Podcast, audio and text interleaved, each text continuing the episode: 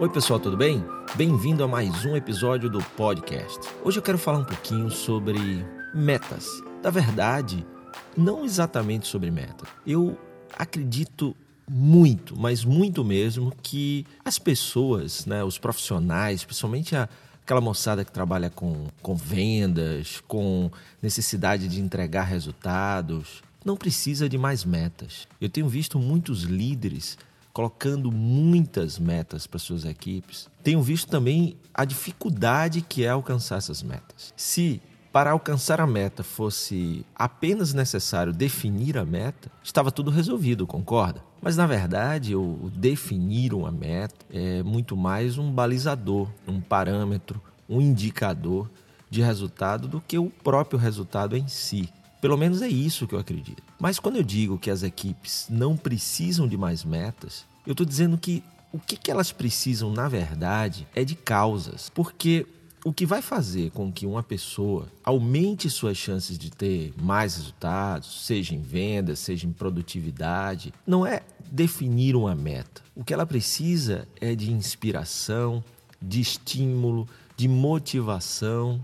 E isso não vem pela consequência da meta, a bonificação, por exemplo. Vem pelo porquê ela vai correr atrás daquela meta. E esse porquê é o começo de tudo, é a causa, é o motivo pelo qual a pessoa vai acordar todos os dias feliz para ir atrás dos seus resultados. Se não há causa, como eu gosto muito de dizer nas minhas palestras, uma frase é, da Barbarella, né, um, um, uma personagem de ficção científica aí dos anos 50, uma vida sem causa é uma vida sem efeito. Então, se a gente precisa de mais efeitos nas empresas, de mais resultados, de impactar mais pessoas, de melhorar a produtividade, eu não preciso de mais metas. Eu não preciso de mais KPIs, de mais indicadores. O que eu preciso, na verdade, e que é pouquíssimo trabalhado nas empresas hoje, é ajudar as pessoas da empresa a encontrarem os seus porquês, a encontrarem suas causas. O porquê que eu vou sair de casa para trabalhar, o porquê eu vou sair de casa para trabalhar passa a ser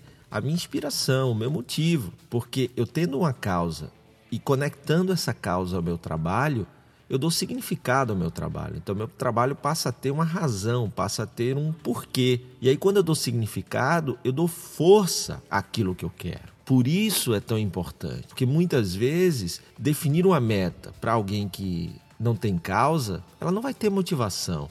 E aí se, se gasta muito energia e muita grana com incentivos financeiros, com bonificações, mas na verdade não é que esses, esses incentivos financeiros, essas bonificações não são importantes. São, desde que a pessoa que está correndo atrás daquele resultado veja um porquê, um significado em, primeiro, correr atrás daquele resultado e, segundo, dar um significado para o que ela vai fazer com aquela bonificação. Você concorda?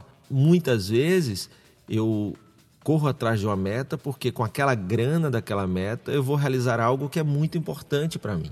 Ter minha casa própria, ajudar a pagar a universidade da, da minha filha, formar minha família, investir num curso que na minha educação, na minha formação, na minha capacitação para que eu me torne um profissional melhor, para que eu possa crescer na minha empresa ou montar meu próprio negócio. Existem várias causas e, e a causa, primeiro, é pessoal, Segundo, quando ela é nobre, tem um, um impacto muito maior para a pessoa e para o entorno dela. E terceiro, essa causa precisa estar conectada com o que ela faz, com o trabalho, porque isso dá o significado a todos os dias levantar para correr atrás daquele resultado. Não estou dizendo com isso que basta definir uma causa e conectá-la ao negócio que você vai bater todas as suas metas. O que eu acredito demais é que a meta é um balizador, é um indicador para saber se o, negócio está bem ou não, se aquele profissional está bem ou não. Claro que desde que bem definidas, né, dentro de uma realidade do que é possível e do que se, se necessita realmente de, de resultados, mas sem uma causa, aquele profissional vai precisar ser motivado todos os dias. E aí é muito difícil. E aí, sem essa causa, fica difícil encontrar esse significado e dar significado a todos os dias e, e trabalhar. Não é a meta que me faz levantar. Mas eu não estou dizendo com isso que basta ter uma causa que tudo vai acontecer. O que eu quero dizer é que, na minha opinião, aumentam demais as chances quando a pessoa tem uma causa, porque ela não precisa ser motivada todos os dias, porque ela já tem o seu motivo que vem da sua causa. Então essa pessoa é muito melhor de trabalhar no dia a dia porque ela sabe o porquê ela está ali. Então ela não precisa ser toda hora lembrada e muito menos motivada por alguém.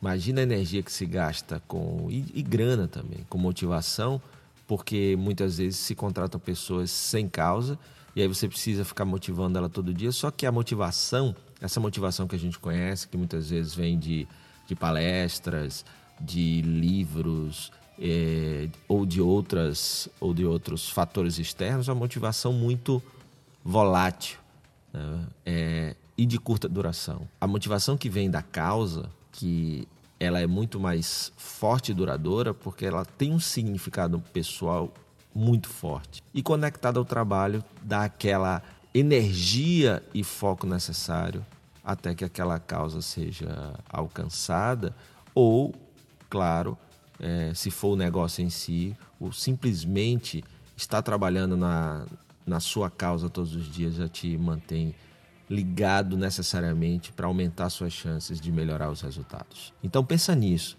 Ao invés de apenas pensar em criar metas, indicadores, bonificação, pense em ajudar os profissionais a encontrarem suas causas, a eles identificarem como essa causa pessoal se conecta com o seu trabalho. Essa conexão dá significado ao que ele faz.